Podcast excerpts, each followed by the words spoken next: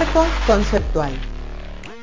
Buenos días, tardes, noches. Mi nombre es Romina Noelia López y soy docente, estudiante de la licenciatura en Tecnología Educativa en la UTNBA Learning. El día de hoy les vamos a compartir junto a mi compañera de equipo Melissa Saldivia una serie compuesta por dos episodios de podcast sobre el tema que tenemos en mente para desarrollar nuestra tesina. Introducción del videojuego como recurso didáctico en el área de matemática. Realizamos una nueva búsqueda de materiales con la definición que se sugirió desde la cátedra de taller de tesina. Ludificación en lugar del término gamificación, dado que el plan consiste en trabajar con un videojuego multijugador inmersivo en tercera persona en el ámbito educativo. Nuestro objetivo es hacer visible la necesidad de incorporar estas estrategias o modelos digitales como recursos didácticos. Solo debemos estar conectados. Nuestra capacitación está dirigida a aquellas personas que ejercen la docencia y son las encargadas de formar o situar a los ciudadanos en este mundo digital. Pero como las habilidades que pretendemos lograr mediante la implementación exceden el ámbito escolar, pueden acercarse distintos actores de la sociedad.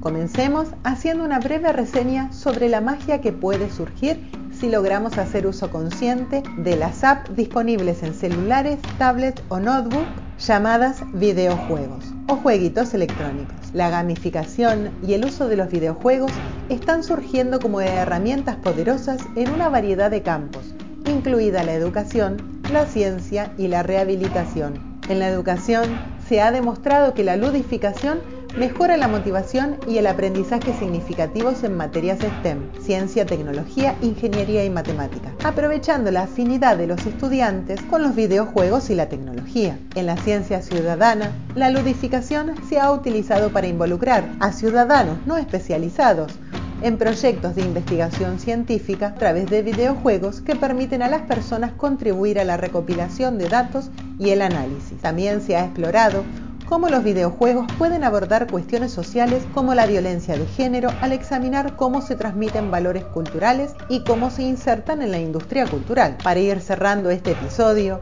les comparto la cita extraída del Ludificando las Ciencias, un espacio para la creación colectiva de Julieta Lombardelli, 2020. Cuando una persona juega, en la misma acción de jugar, está entendiendo los objetivos, los desafíos planteados y al mismo tiempo va modificando con su acción al propio juego con las decisiones que interpreta y genera un nuevo sistema a analizar. De esta forma, el jugador afecta la información que interpreta mientras la está interpretando. Carulac 2002. Los esperamos en nuestro próximo episodio Free Fire en la clase de matemáticas.